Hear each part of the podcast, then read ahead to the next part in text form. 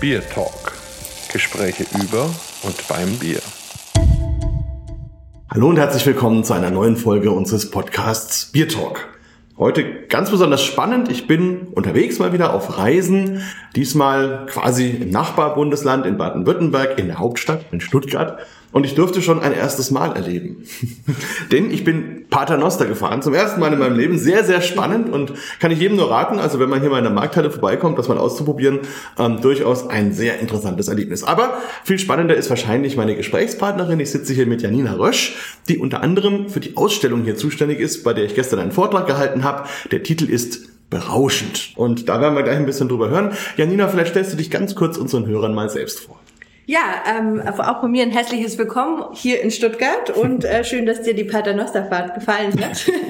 War aber ein exklusives Erlebnis. Das heißt, ähm, es darf nur Besucher, die in unsere Büros, in unsere Büroräumlichkeiten kommen im Landesmuseum, dürfen das nutzen.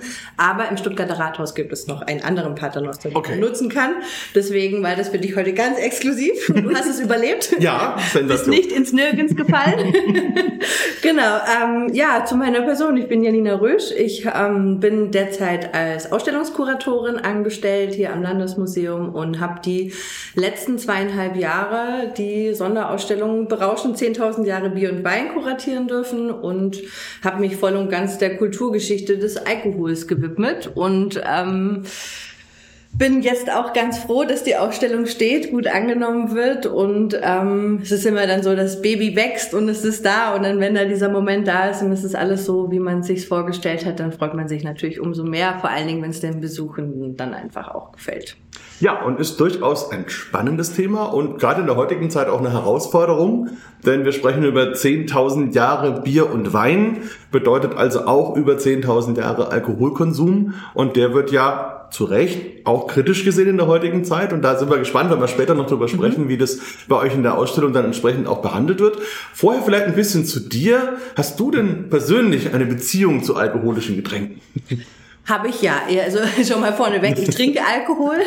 Ich habe meinen eigenen Alkoholkonsum, wo kommen, da kommen wir bestimmt später auch nochmal drauf, auch während der Planungsphase zur Ausstellung definitiv auch nochmal reflektiert. Mhm. Ähm, habe vorhin, bin natürlich, wie wir, wie viele von uns in das Trinken hineingewachsen. In Deutschland darf man sehr früh Alkohol trinken. Ähm, meine ersten kleinen Rausch hatte ich wirklich schon aus Versehen als Kind. ähm, und zwar durch den Moschkeller meines Opas. Oh. ähm, und habe dann natürlich, so wie viele andere Jugendliche auch, dann irgendwann, zu meiner Zeit war das dann noch äh, die Alkopops, die dann aufkamen, groß in den Medien, dann ja auch Thema ist, glaube ich, auch gut, dass es die heute so nicht mehr gibt. Und heute trinke ich total gerne sowohl Bier als auch Wein. Also ich bin da nicht sehr festgelegt. Ich mische es nicht an den Abenden, aber ähm, ich trinke beides gerne, aber auch Cocktails und so bin ich ähm, nicht abgeneigt. Und ich mag sehr gerne Marillenschnaps. Schade, wenn ich das gewusst hätte, ja. hätte ich einen mitgebracht, kann man aber nachholen. Genau. Ja, na, aber das ist natürlich, also es geht immer um einen sinnvollen und sensiblen Umgang mit dem Thema und um eine Selbstreflexion und das mhm. ist ja dann auch gut so. Aber vielleicht vorher, du hast ja ganz andere Leidenschaften in deinem Leben noch entdeckt, mhm. eben gerade die Forschung, die Geschichte, die Frühgeschichte. Wie kam das denn? Also hast du schon als Kind gerne im Sandkasten tiefer gebuddelt als die anderen oder wie muss man sich das vorstellen? Ähm, ja, ich glaube ich, wirklich, es kam, meine Faszination für die Archäologie kam wirklich ähm, durch Bücher. Ich bin, ähm, war viel in, in der Bibliothek mit meiner Mama in der Stadtbücherei und habe äh, die Was ist was Bücher verschlungen. Und da gab es ja die unterschiedlichsten archäologischen Ausführungen von den Römern über die Ägypter bis hin zu den Maya und so weiter. Und habe dann während der Schulzeit, glaube ich, einfach da parallel schon ganz viel angefangen zu lesen und mich dann nach dem Abitur entschieden, dann äh, zu studieren. Bin dann nach Hamburg und habe dort Vor- und Frühgeschichtliche Archäologie studiert und bin dann jetzt wieder in Stuttgart gelandet. Ja, und bist auf dem Weg auch über das Schwert gestolpert, mhm. wie ich gelesen mhm. habe. Was gibt's denn Besonderes über Schwerter zu sagen? Vieles. und zwar so vieles, dass wir eine ganze Ausstellung hier am Landesmuseum hatten. Wir hatten ja wirklich dieser Faszinationsschwert. Ähm, wir haben auch die Kulturgeschichte des Schwertes, einmal von den Anfängen bis in die heutige Rezension von äh, Videospielen. Ähm, es ist immer noch eine der meistgenutzten Waffen in Videospielen ähm, dann dargestellt in der Ausstellung. Und das Spannende beim Schwert ist vor allen Dingen auch daran, dass es ja wirklich die erste vom Menschen geschaffene Waffe war, die ausschließlich zum Töten gedacht war. Hm. Das hat natürlich einen ganz eigenen Charakter, der dann natürlich mitschwingt und ähm, das, durch das, dass die Geschichte des Schwertes eben dann auch schon so lange war, spielte sich das dann natürlich auch in viele Facetten des Lebens mit hinein, also in religiöse, kultische Aspekte bis hin dann in Propaganda, wie wir sie dann irgendwie ja auch bis hin im Zweiten Weltkrieg dann erfahren haben. Also auch eine sehr, sehr spannende Geschichte. Also ein bisschen wie auch beim Thema Bier beziehungsweise Alkohol, dass man solche Kulturgüter hat, die die Geschichte der Menschheit dann mhm. einfach seitdem die beiden zusammenkommen sozusagen begleiten und verschiedene Funktionen im Laufe dieser Zeit haben, auch genutzt und missbraucht werden, je nachdem, wie man das sieht. Ähm, ja, und Archäologie hatte ich gestern im Vortrag auch ein bisschen erwähnt. Also da gibt es ja einerseits diese erste Ausgrabung in ähm, der heutigen Türkei, Syrien, in dieser Grenzregion, Göbekli Tepe. Ähm, was ich da ganz spannend fand, waren so die neuesten Erkenntnisse, dass man jetzt ja davon ausgeht, dass das eine dauerhafte Siedlung war, die weitaus mehr Bier produziert hat, als einfach nur mal eben für ein Fest. Mhm. Und das wiederum bedeutet ja dann, dass man ja im Grunde sehr viel früher schon Bier hat brauen können müssen, um diese Profession überhaupt entwickeln zu können am Ende des Tages. Ähm, weißt du, warst du vielleicht zufällig schon mal dort vor Ort, beziehungsweise hast mit Leuten gesprochen, die da waren? Leider nicht. Also natürlich im Zuge der Vorbereitung auf die Ausstellung haben wir natürlich jeden wissenschaftlichen Artikel verschlungen, der uns unter die Nase kam mhm. und haben uns dann natürlich dann ja auch ein, eingelesen. Unsere Ausstellung beginnt auch mit Göbekli Tepe. Das ist so der Auftakt in die Geschichte des Bieres, mhm. weil das eben die frühesten Funde sind, die wir machen können. Natürlich steht es ja außer Frage, dass vielleicht irgendwann noch ältere Funde gemacht werden. Das ist ja häufig so. Ähm, mhm. Ähm, es ploppt ja nicht einfach auf und dann ist es äh, da, sondern gerade Bier ist ja auch etwas, was hergestellt werden muss. Ich kann es nicht vom Baum pflücken, wäre ja. schön. Ähm, dann sind wir vielleicht in was Paradies, in, in, im Paradies unterwegs mhm. bei dem einen oder anderen in der Vorstellung. Aber ähm, da steckt natürlich eine Entwicklungsgeschichte hinter, die sich vielleicht dann an einzelnen Stellen wie eben Göbekli Tepe dann eben zeigt und dann aufploppt. Und die können wir dann fassen. Mal schauen, was in ein paar Jahren ist. Ja, allerdings, da wird die Forschung sicherlich noch die eine oder andere Sache ähm, beleuchten. Was ich auch interessant finde, ist, dass die Forscher ja dann sagen, oder manche zumindest, dass diese Entwicklung oder Entdeckung des Bieres, des Brauens für viele andere menschliche Errungenschaften mitverantwortlich ist. Also allem voran mal dieses Thema Geselligkeit, dass man eben sagt, okay, vorher trinke ich halt, wenn ich Durst habe aber dann erlebe ich dieses Gefühl, man sitzt zusammen und trinkt ein leicht berauschendes Getränk. So stark waren die Biere damals ja nicht. Aber es löst eben auch in der Steinzeit die Zunge und sorgt dafür, dass man da eben dieses Gemeinschaftsgefühl erlebt. Bis hin zu späteren Entwicklungen, wo es sogar Wissenschaftler gibt, die sagen, letzten Endes könnte man die Erfindung der Mathematik und Schrift mehr oder weniger auf das Bier zurückführen. Ähm, habt ihr da in der Vorbereitung auch so Extreme festgestellt, wo ihr euch gewundert oder auch gefreut habt, je nachdem? Ja, Extreme, glaube ich, ähm, sind, sind uns durchaus begegnet. Das Spannende ist ja auch in der Wissenschaft, man stellt Thesen auf und ähm, versucht sie irgendwie zu begründen, zu erschließen. Und ähm, es können ja auch viele verschiedene Meinungen erstmal nebeneinander stehen. Und ich glaube, das ist eben in Göbekli Tepe eben auch der Fall. Ne? Also es ist ähm, zum einen ich frage mich wiederum, inwiefern der Alkohol an sich eine Rolle gespielt hat. Wie stark war dieses Bier überhaupt? Hm. Ne? Also ist da erstmal ein großer Rausch überhaupt zustande gekommen? Inwiefern war dieses Bier, das dort gebraut wurde, eher Nahrungsmittel? Also diese Frage Bier, hm. Brei, Brot, ne? die dann da auch mitschwingt. Ähm, aber ich denke, dass, und das ist die Erfolgsgeschichte des Alkohols, die dahinter steht, Alkohol macht was mit uns. Er verändert unsere Wahrnehmung im ersten Moment. Hm. Die ganzen Folgen, die am Morgen morgen danach oder dann die Jahre später aufkommen, jetzt mal beiseite verpackt. Ähm, aber ähm, er verändert unsere Wahrnehmung. Also wir werden entspannter, gelöster, hemmungsloser in einer gewissen Art und Weise auch und wenn wir Menschen zusammenkommen, wir sind ein, wir sind gesellige Säugetiere, ähm, die ähm, dann natürlich auch einfach dann im Geselligen Alkohol trinken und das eben schon so lange Zeit. Also ich denke, der Alkohol spielt schon eine gewisse Rolle in einer gewissen, aber das heute auch noch tut. Die Frage ist nur, wie stark war es vielleicht doch eher Lebensmittel in der Vergangenheit. Das ist natürlich, glaube ich, es ist so ein, ja, so ein, so ein, so ein Ding, wo man sich, glaube ich, ich glaube einfach, wir können es nicht abschließend ähm, bewerten oder beziehungsweise ähm, klären. Das ist ja auch immer das in der Vergangenheit. Wir, wir stellen Thesen auf, aber wirklich zu 100 Prozent können wir manche Sache einfach nicht beantworten. Ja, und vielleicht ist es auch einfach so ein fließender Übergang. Also, genau, weil äh, natürlich war es ein Getränk, ja. klar, und dadurch, dass eben der Vorgang, den man machen musste, mhm. passiert ist, mhm. war es ein einigermaßen sicheres Getränk. Mhm. Und auf der anderen Seite, es gibt ja diese Versuche, die man dann auch vor Ort probiert hat mit den heißen Steinen. Das fand ich auch mhm. interessant, dass man damals praktisch schon die Idee eines Steintieres hatte, die man, wo man Steine erhitzt, die man dann in die Maische sozusagen gibt und damit einen relativ kontrollierten und reproduzierbaren Prozess machen kann. Und da kamen sie ja dann so bei zwei bis vier Prozent Alkohol raus. Genau, ja. Also etwas, was dann schon bei längerem, größeren Konsum Wirkung zeigt, vielleicht jetzt nicht zu einem komatösen Zustand führt. Nein.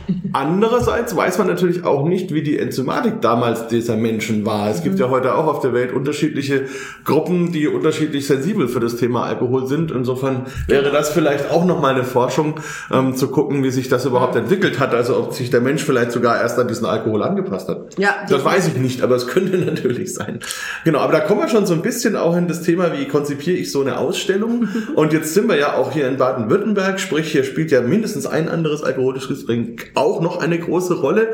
Also wie kam das denn überhaupt, dass ihr gesagt habt, ihr macht sowas und wie hat sich das dann so zusammengefügt zu dem, was es heute ist? Ja, es ist äh, eine lange Zeit, die wir uns, äh, die, die wir benötigen, bis eine Ausstellung steht steht. Also wir haben zweieinhalb Jahre letztendlich ähm, daran gearbeitet, bis sie eröffnet wurde. Das ist im, so der Durchschnitt an der Zeit, ähm, die wir immer benötigen.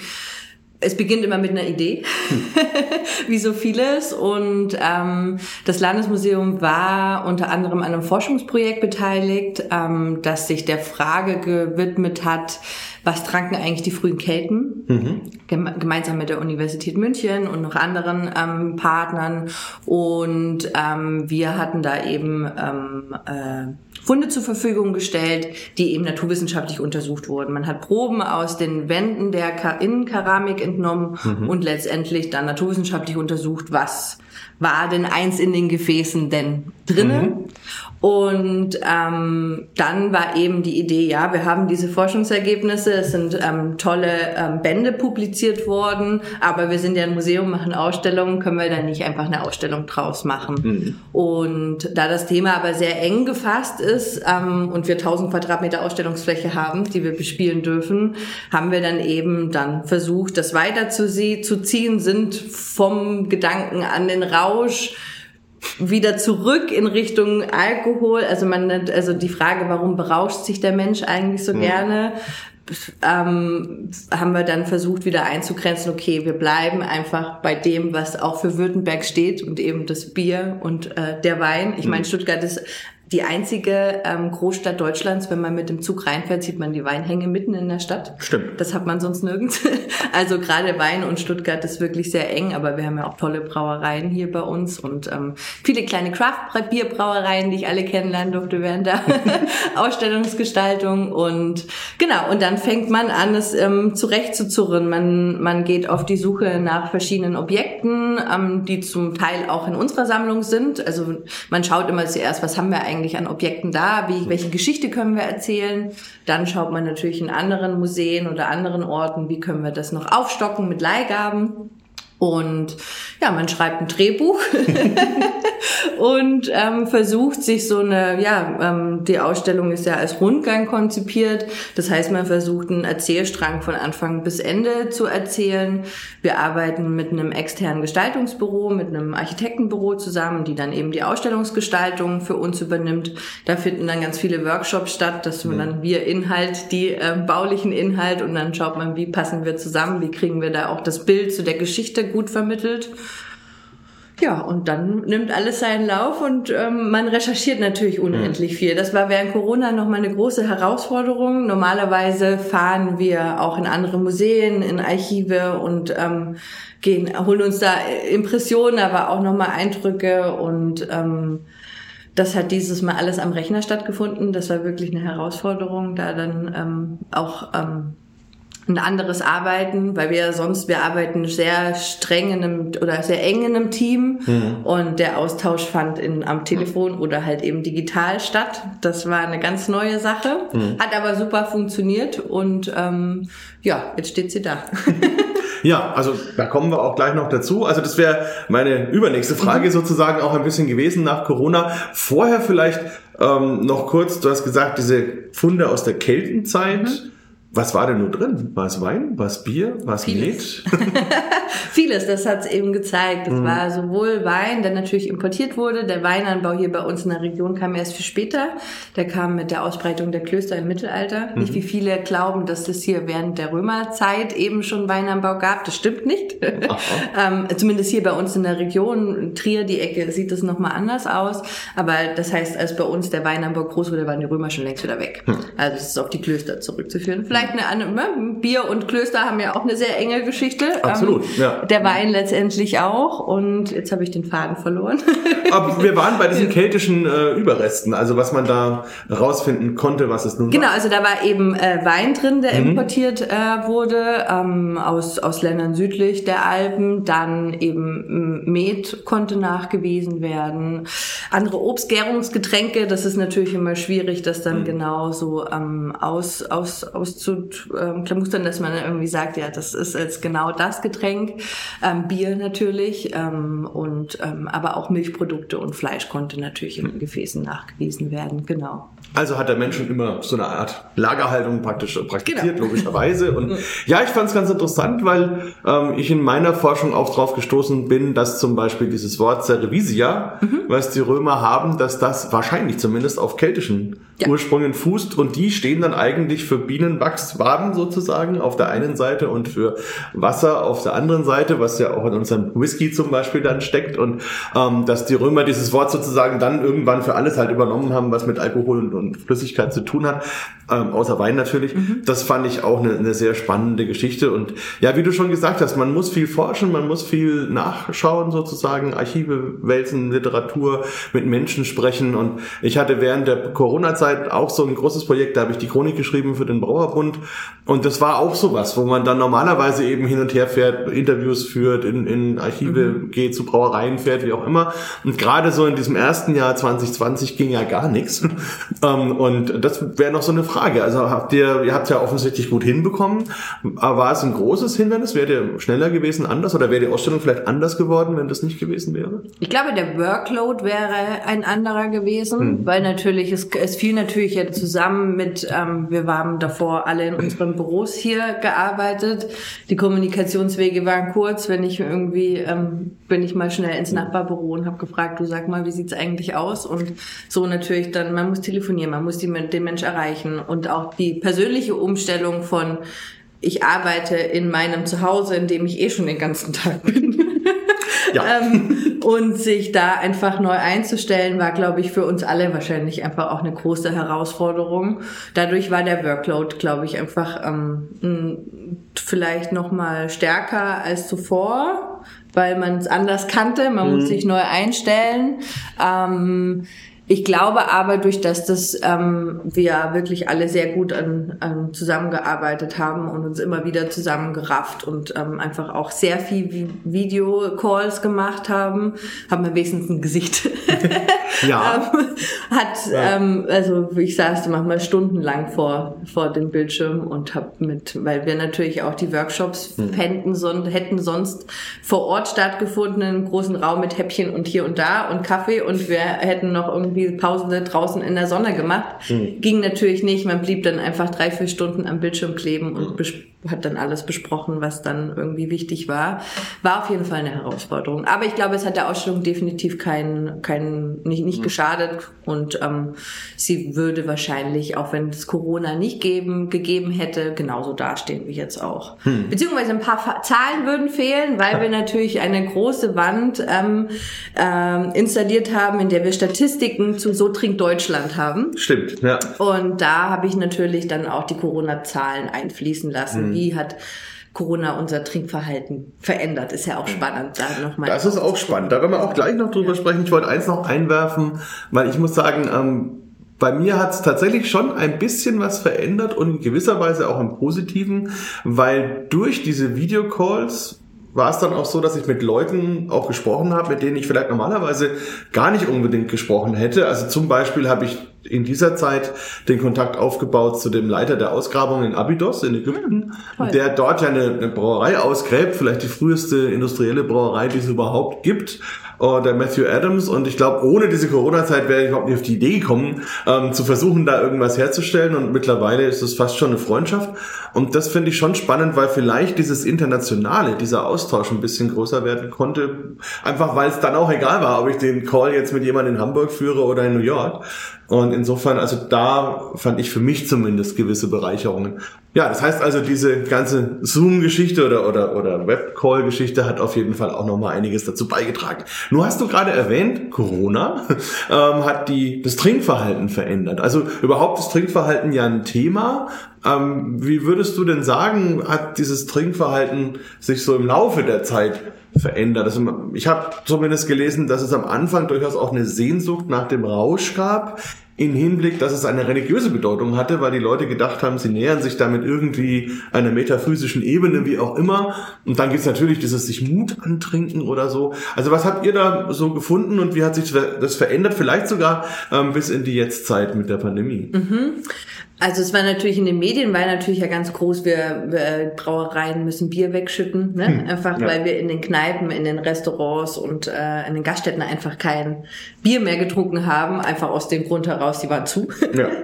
ähm, es hat sich aber der Konsum insoweit verändert über die Zeit, dass wir mehr zu Hause getrunken haben. Hm. Und auch anders getrunken wurde, entweder dann eben alleine oder man dann eben auch, also zum Beispiel ich habe auch mit, mit Freundinnen ähm, äh, über Zoom abends ein Wein, Glas Wein mhm. getrunken. Also das hat man dann schon auch gemacht. Ich glaube, in der Tasting-Szene hat sich da einfach nochmal ganz viel verändert. Absolut, ja. Weil das gab's vorher so nicht. Jetzt ist es, glaube ich, immer noch so, dass es Bestand hat. Also das zieht sich, glaube ich, einfach weiter. Es hat, mhm. ist erfolgreich genutzt worden in der Zeit und wird, denke ich, auch gut weitergeführt. Also mir ploppt ab und zu einfach in, äh, durch, durch Werbung immer mal wieder was auf. Klar, mein Fokus ist natürlich immer noch stark auf, auf ja. den Alkohol. Dadurch ähm, wird bei mir in Social Media natürlich auch auch noch einiges reingespült, was ja. ich sonst vielleicht nicht gehabt hätte. Mhm. Genau, und ähm, aber ähm, ich glaube, wir kehren immer mehr wieder zurück zum Konsum, wie er vorher war. Mhm.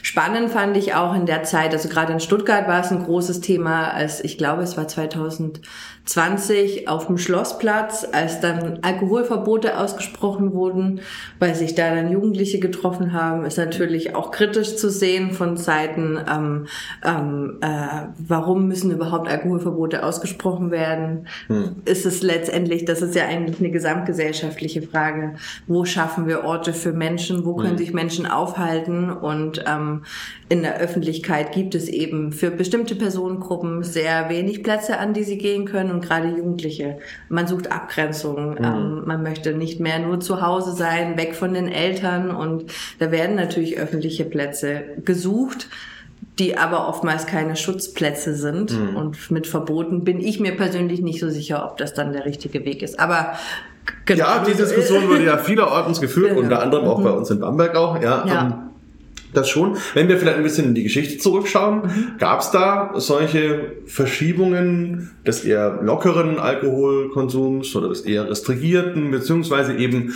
ähm, auch, auch Phasen, wo man eben das mehr religiös gesehen hat oder eben mehr profan. Ähm, also habt ihr da im, im Zuge eurer Ausstellung in der Geschichte was gefunden, wie die Menschen im, im Zeitraum ihrer Geschichte mit dem Alkohol so umgehen? Ja, also ich, ich glaube schon sehr lange ist eben der übermäßige Alkoholkonsum wird kritisch gesehen. Mhm. Also sowohl bei den alten Griechen im antiken Griechenland ist eben übermäßiger Weinkonsum ebenso verpö verpönt, wie wir es in der Bibel finden können. Also mhm. es ist, ähm, ne, wenn du irgendwie äh, zu viel trinkst, ist es eine Sünde, dann bist du vielleicht bereit, noch mehr Sünden zu begehen. Beispiel dafür ist zum Beispiel ähm, äh, die Geschichte von Lot und seinen Töchtern im Alten Testament, mhm. die ja eben Angst haben, äh, das eigene Geschlecht stirbt aus und machen ihren Vater betrunken. Das ist ja auch eine, eine Art äh, Warnung die in dieser Geschichte steckt, also mhm. übermäßiger Alkoholkonsum. Das ist ja auch das Spannende in der Bibel letztendlich. Ähm, die zum einen steht Alkohol für Fruchtbarkeit oder beziehungsweise der Wein mhm. ist für Fruchtbarkeit oder aber eben Blut Christi in sowohl im katholischen als auch im evangelischen Glauben spielt es ja eine große Rolle, aber auf der anderen Seite übermäßiger Alkoholkonsum ist eben ähm, ja, auch in einer Art und Weise restri wird restriktiv gesehen beziehungsweise ist verpönt. Das fand ich übrigens auch spannend im Zuge einer anderen Recherche, dass das Christentum ja immer wirklich mit diesem Wein verbunden ist, wohingegen zum Beispiel das Judentum ganz explizit erlaubt in Gegenden, wo eben der Wein nicht die Hauptrolle spielt, sondern zum Beispiel das Bier, dass man dann für die religiösen Riten auch Bier verwendet. Seid ihr da auch vielleicht drauf gestoßen, dass es mal so eine Bewegung in der Kirche vielleicht gab, wir hätten lieber ein Messbier statt ein Messwein? Bin ich persönlich jetzt nicht drauf gestoßen. Fände ich aber eigentlich ganz spannend, da nochmal nachzugucken, ob es da in die Richtung nochmal irgendwie ähm, was herauszufinden gibt. Bin ich aber persönlich nicht nicht drauf gestoßen. Ja, na, wer weiß. Also, genau, ja. Aber noch eine Frage vielleicht, ähm, während ihr dann diese Ausstellung konzipiert, die Politik ist ja auch immer vorsichtig, was das Thema Alkohol angeht. Musstet ihr um das dann zu tun, da auch ein paar Hürden überwinden und, und ein paar spezielle äh, Wege gehen sozusagen, um dann so eine Ausstellung auch machen zu können? Also ist es sensibler, im Gegensatz zu einer Schwertausstellung zum Beispiel, eine Alkoholausstellung zu machen? Ja, ich glaube, Schwert und Alkohol nehmen sich da nicht viel. Bei Schwert natürlich hatten wir auch interne Diskussionen hm. in Richtung Gewaltverherrlichung. Das ist ja auch einfach am, hm. äh, ne, es ist eine Waffe, hm. die tötet, ja. ähm, kann sehr viel Schaden anrichten. Ähm, beim Alkohol war es jetzt aber ähnlich, dass wir also natürlich, da kam jetzt von Seiten Politik kam dann nichts, keine Hürden, die uns auferlegt waren, sondern ähm, wir haben uns viel, äh, viel mehr selbst Hürden auferlegt, indem wir eben auch durch das das Alkohol eben in unserer heutigen Kultur noch so allgegenwärtig ist. Ich muss ja immer Stellung beziehen. Selbst wenn ich heute sage, ich trinke kein Alkohol, ich trinke überhaupt gar keinen Alkohol in meinem Leben, habe ich ja eine Meinung dazu. Also ich muss mich zu ihm positionieren. Das ist ja das Spannende daran. Ähm, und ähm, wir dann von Anfang an in der Planung uns ähm, überlegt haben, okay, ähm, wir müssen einen Teil in der Ausstellung ähm, integrieren, der eben den Alkoholkonsum in der heutigen Rezeption kritisch darstellt. Mhm. Und gleichzeitig haben wir aber auch gesagt, wir sind alles Kulturwissenschaftler, Archäologen, Historiker, Kunsthistoriker. Ähm, die Expertise der modernen Alkoholprävention liegt definitiv nicht bei uns im Haus. Da müssen wir uns Expertinnen von außen ranholen. Mhm. Und so bin ich relativ früh in der Planungsphase eben auf verschiedene Stellen hier in Stuttgart und im Land zugegangen. Also die Freie Liga der Wohlfahrtspflege, der Suchthilfeverbund Baden-Württemberg, kleinere Vereine ähm, wie Release U21 oder Lagaya e.V., die mhm. eben speziell Suchthilfe, Prävention oder Suchthilfearbeit ähm, für Frauen und Mädchen machen und habe die zu einem Expertinnengremium eingeladen, habe Workshops gehalten, war auch spannend. Also ich habe letztendlich mein Konzept für diesen Ausstellungsbereich schon eigentlich runtergeschrieben gehabt, mhm. habe ihn zur Diskussion gestellt und da kam wirklich sehr vieles noch in der, im Austausch zustande, weil ich eben dann auch gelernt habe, zum Beispiel, man sagt eben nicht Sucht, man spricht viel mehr von Abhängigkeit, ähm, das natürlich auch ins Wording bei mir mit eingeflossen ist mhm. oder auch Ideen zu Mitmachstationen neu generiert wurden. Zum Beispiel haben wir jetzt eine Wand, ähm, durch die man durchschauen kann, da sind Rauschbrillen draufgeklebt. Mhm. Man hat so 0,6, 0,8 Promille, wenn man durchschaut. Natürlich ist es nicht der Rausch eins zu eins, weil der restliche Körper ist natürlich äh, nüchtern. Mhm. Ähm, dennoch ist der Blick natürlich sehr unscharf und man muss eben versuchen, die in Anführungsstrichen eigene Haustüre zu öffnen mit einem Schlüssel. Mhm. Das sind ja so Momente, die wir alle entweder selbst erlebt haben oder schon mal miterlebt haben oder aus Film und Fernsehen letztendlich kennen. Ja. Und da immer, also da war nämlich die Idee, die kam eben von außen, dass wir versuchen, die Menschen, die zu uns kommen, in die Richtung dieses Themas bei sich selbst abzuholen, den eigenen Konsum zu reflektieren. Man kann ein Spiel spielen, in dem man eben erfährt, wie viel darf ich eigentlich ähm, Gramm pro Tag reinen Alkohols laut der deutschen Hauptstelle für Suchtfragen überhaupt zu mir nehmen. Mhm. Und das ist halt, also als, als, wenig, als, als, Frau wäre es bei mir nicht mal eine halbe. Also ja. es ist naja, sehr, das 03 sehr, Bier, genau, ne? es ist Und- sehr, sehr wenig ähm, und dass man sich da einfach nochmal reflektiert und deswegen ist ein relativ großer ähm, Ausstellungsbereich dann entstanden, den wir eben uns dann Hm. komplett diesen Fragen gewidmet haben. Wie schadet es meinem Körper? Wie schadet es der Gesellschaft? 57 Milliarden Euro kostet uns unser Konsum jedes Jahr. Also das sind die wirtschaftlichen Folgen, das sind Krankenhauskosten, Straßenverkehr, Unfall und so weiter, das alles mit reingerechnet. Durch die Alkoholindustrie nehmen wir aber nur drei Milliarden Euro ein. Also wir lassen es uns wirklich sehr viel kosten, dass wir so viel konsumieren. Wir sind ein Hochkonsumland. Und ähm, aber dennoch tun wir es und das ist ja das Spannende daran. Ja, ja, der Mensch ist eben oft unerklärbar. Ja, aber wobei ich muss halt sagen, ich erlebe es auch so, dass sich das ein bisschen wandelt. Also, wir kommen aus einer Zeit, so als ich vielleicht noch Kind war, da war der Alkoholkonsum ja wirklich völlig normal. Und da war es auch so, dass man in der Brauerei am Tag sechs, sieben Maß Bier einfach als Trinken bekommen hat, ohne jetzt irgendwelche Diskussionen oder dass der Bauarbeiter am Tag zwei Kisten Bier getrunken hat und so. Also sowas war zu dieser Zeit normal, was sich dann manifestiert in so einem Playmobil-Kasten Ja.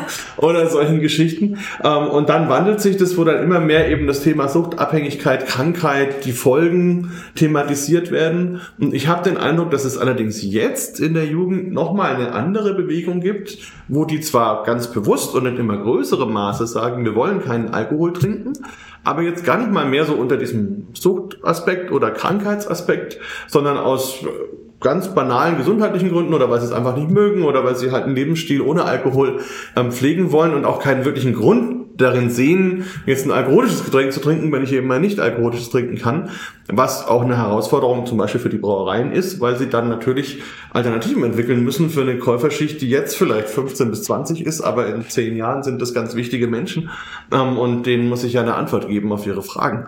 Also habt ihr da auch festgestellt, dass, dass dieser Trend sich insgesamt verstetigt, weniger Alkohol oder gar keinen mehr zu konsumieren und dass es sich unabhängig macht von den bisherigen Gründen, eben Krankheit, Sucht oder Religion, sondern dass es per se ein Trend ist, der da kommt?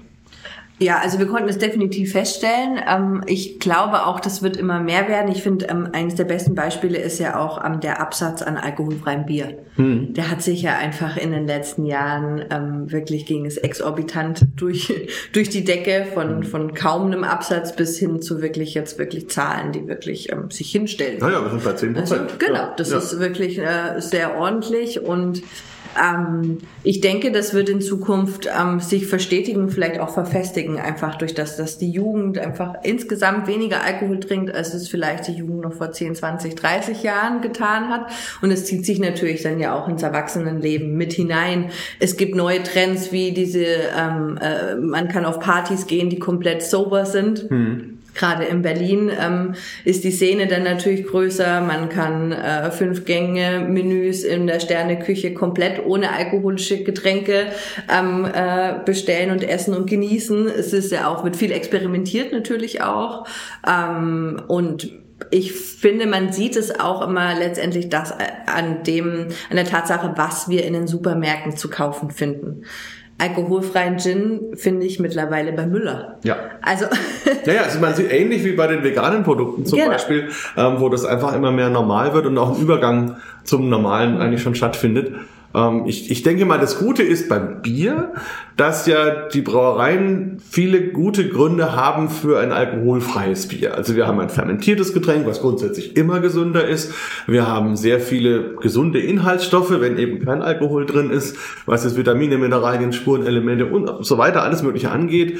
Ähm, wir haben die Isotonie, das heißt, die Energie wird auch sofort ähm, vom Körper aufgenommen. Es ist kalorienarm im Verhältnis und ich habe eben nicht wie bei den Softdrinks Zucker zugegeben oder künstliche Farbstoffe, Aromen, wie auch immer. Also ich denke, es gibt viele gute Gründe für Brauereien, dieses Thema alkoholfreies Bier für sich zu entdecken. Nun geht's aber ja nicht nur um Bier in der Ausstellung und wir haben, sind zwar ein Biertalk, aber wir müssen auch ein bisschen über diesen Tellerrand schauen. Wie ist es denn beim Thema Wein? Also inwieweit laufen diese beiden Getränke ein bisschen parallel in ihrer Geschichte und wo gibt's da große ähm, Unterschiede sozusagen? Ja, der Weinanbau ist definitiv jünger als äh, die Geschichte des Bieres. Hier mhm. sind wir so 8000 äh, vor heute.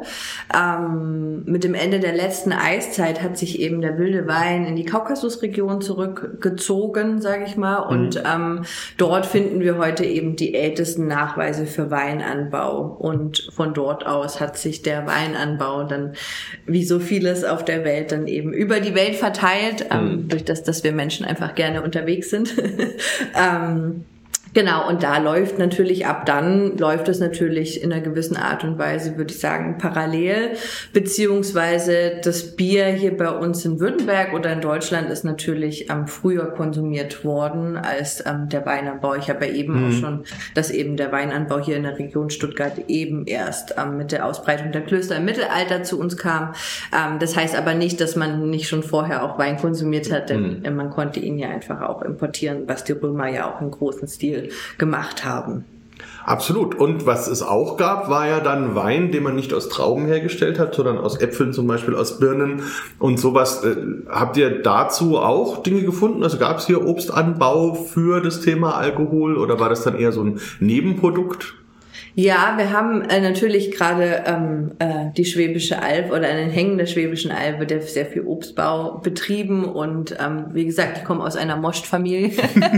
Ähm, und ähm, aber wir hatten dann eben das Thema so weit eingegrenzt, dass wir gesagt haben, wir lassen die anderen Obstweine in einer gewissen Art und Weise außen vor und konzentrieren uns wirklich nur auf die Geschichte des Weines an sich, ähm, also des Traubenweines mhm. und eben ähm, als Pendant eben zum Bier, dass wir eben diese zwei Geschichtsstränge miteinander verbinden und ähm, zu einem machen. Ja, und es ist auch so, dass man ja bei uns oft so einen Wertigkeitsunterschied festgestellt hat. Also dass der Wein schon eher als Kulturgetränk und als hochwertiges Getränk mhm. gesehen wurde und früher ja auch eher für die Oberschicht gedacht war und das Bier dann eben eher so das banale Getränk für die Masse der Bevölkerung. Aber wenn man sich so anschaut in den letzten Jahren, wir haben jetzt eine Bierkönigin, auch in Baden-Württemberg, ist ja was, was relativ Neues zum Beispiel. Es gibt, wie du schon angesprochen hast, die, die neuen Craft-Brauereien, wo man eben auch ein Bier für fünf, acht Euro mhm. kauft und wo es auch gekauft wird und entsprechend auch gewertschätzt wird. Also siehst du da eine Entwicklung, durchaus auch in der baden-württembergischen Perspektive, wie sich da ein bisschen was angleicht? Oder ist es einfach ein Generationenthema, was man da als höherwertig ansieht? Ich glaube, es wird sich immer mehr angleichen, definitiv. Also der, der Trend ist nicht ähm, ähm, zu verachten, der gerade in der Craft Beer Szene auch hier definitiv in Baden-Württemberg ähm, vonstatten geht. Und wie du ja auch eben meintest, es gibt wirklich sehr, sehr tolle, teurere Biere natürlich auch. Ich meine, man bezahlt eben für Qualität, ähm, ist ja. einfach so. Äh, und ähm, man will ja auch wissen, was in seinem Glas ist. Das ist ja auch das Schöne, was ich finde an dieser ganzen Craft Beer Szene, die dahinter dahinter steckt, dass wirklich dieses handcrafted und ich weiß, welche Zutaten in das Bier hineingeflossen sind, welche Braukunst dahinter steckt, vielleicht noch eine Geschichte des Braumeisters, der Braumeisterin, die mir nebenbei noch erzählt wird. Also es hat natürlich es gleicht sich ähm, mehr diesem, ähm, wie sage ich vielleicht, dieser Entertainment-Charakter, den ich beim Wein mhm. ja schon gewohnt bin. Ich kenne den Winzer, das, das, das Weingut, es wird mir die Geschichte des Weingutes erzählt, ich ähm, bekomme Zusatzinformationen auch über die Reben und so weiter, über die Hanglage und ähm, was es da noch alles gibt. Und da denke ich, ist ähm, das Bier mittlerweile fast mit auf. Ja, also Storytelling, Emotionalisierung, ja. einfach dieses eben Begeisterung, Passion, Handwerk, mhm. all das rüberzubringen, das auf jeden Fall.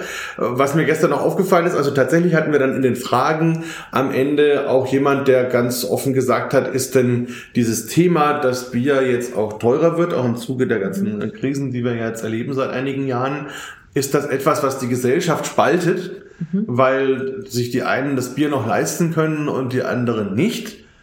Muss ich sagen, fand ich zwar in, im Kern richtig die Beobachtung, dass es eine Gefahr gibt, dass eine Gesellschaft sich spaltet, in welche, die sich etwas leisten können und welche, die sich etwas nicht mehr so leisten können. Wobei ich persönlich glaube, dass das Bier dann nicht das Thema ist, weil der Preisunterschied jetzt nicht so riesig ist und auf der anderen Seite ja die Menge des Konsums stark rückläufig. Also ne, wenn ich von, von zwei Kästen Tageskonsum spreche, dann machen natürlich fünf Euro pro Kasten was aus. Aber wenn ich eine Flasche am Tag trinke, dann sind das Centbeträge. Ähm, habt ihr denn solche Diskussionen auch im, im Zuge der Rezeption vielleicht auch? Wir haben die Leute die Ausstellung aufgenommen. Kam dann sowas auch auf? In diese Richtung speziell jetzt nicht, aber ähm, es gibt natürlich ähm, nochmal Rezensionen, die dann auf einen zukommen. So, warum habt ihr den Most außen vor gelassen? Hm. Ja, also das ist dann einfach, ähm, das sind dann einfach planungstechnische Fragen, die dann da dahinter stecken. Aber nochmal ähm, ähm, zum Bier, wie spaltet es die Gesellschaft, wenn der hm. Bierpreis nach oben geht? Ich denke auch definitiv, das wird, also natürlich, es wird gerade alles teurer, es ist alles teurer.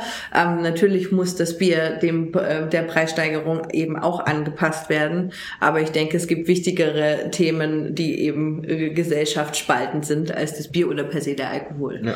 ja, und die auch einfach dahinter liegen. Also es ist dann auch, auch leicht. Und ich meine, das ist natürlich was, ohne jetzt eine Medienschelte zu betreiben, aber es ist natürlich einfach, am Bierpreis irgendwas auszumachen, ähm, wo eben ganz andere Läufe praktisch dahinter stecken.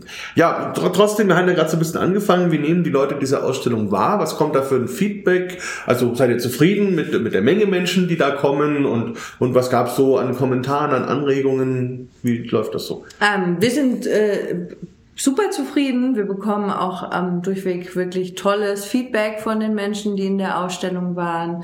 Ähm, vor allen Dingen auch nochmal zu dem Thema, ähm, was macht Alkohol mit uns mhm. und vor allen Dingen auch ähm, äh, zu den ganzen negativen Folgen, die wir dargestellt haben, wird eben auch gerne von Schulklassen äh, genutzt und äh, jüngeren Menschen, um da, ne, Präventionsarbeit ja. findet im Moment eben unter anderem bei uns hier im Alten Schloss statt.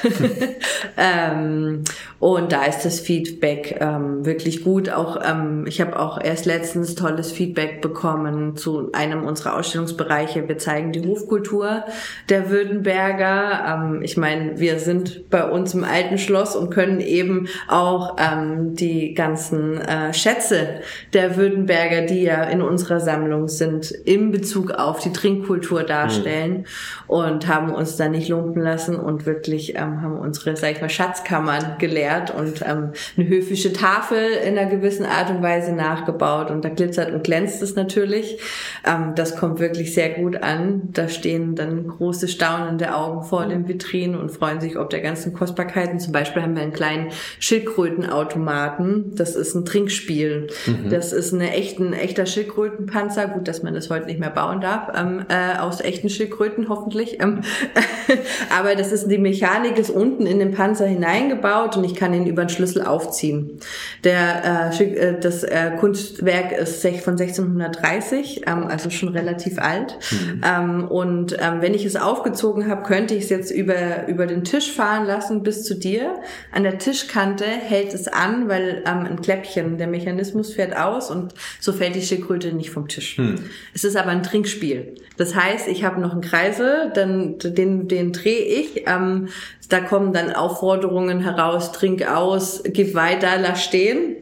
Und dann ruckelt diese Schildkröte mit einem Becher auf dem Rücken auf dich zu und du musst dann entsprechend der äh, Aufforderung dann eben trinken, weitergeben oder was auch immer tun. Also die Menschen am Hof wussten sich definitiv zu unterhalten an der Tafel. Ist natürlich nur ein kleiner ähm, ähm, Einblick in die Zeit, weil wir natürlich ja wirklich sehr stark in der Oberschicht dann verortet sind. Also die breite Masse ähm, hatte natürlich ähm, diese Art von Festivitäten eben nicht zur Verfügung gestellt bekommen. Ja, trotzdem interessant. Äh, Finde ich auch zum Beispiel, wenn man jetzt nur, sagen wir mal, Filme oder Bilder aus der Kaiserzeit sieht oder so, wie normal dieses Leben damals eigentlich schon war. Und selbst aus solchen Zeiten, wenn man dann solche Spiele hat, merkt man, dass das natürlich gibt es Unterschiede, was Technologie und so weiter angeht, aber dieses grundsätzliche Zusammenleben hat sich doch relativ schnell so entwickelt. Ja, vielleicht so abschließend noch so ein bisschen die Frage, jetzt du bist für das Museum verantwortlich, für die Ausstellung. Ähm, hat sich da auch was verändert? Also wenn ich jetzt mir überlege, ich gehe da raus und frage 100 Menschen, wann waren sie das letzte Mal im Museum, ist die Antwort wahrscheinlich anders, als wenn ich vor 50 Jahren gefragt hätte oder so. Also gibt es da schon Herausforderungen und macht dieser Job trotzdem Spaß?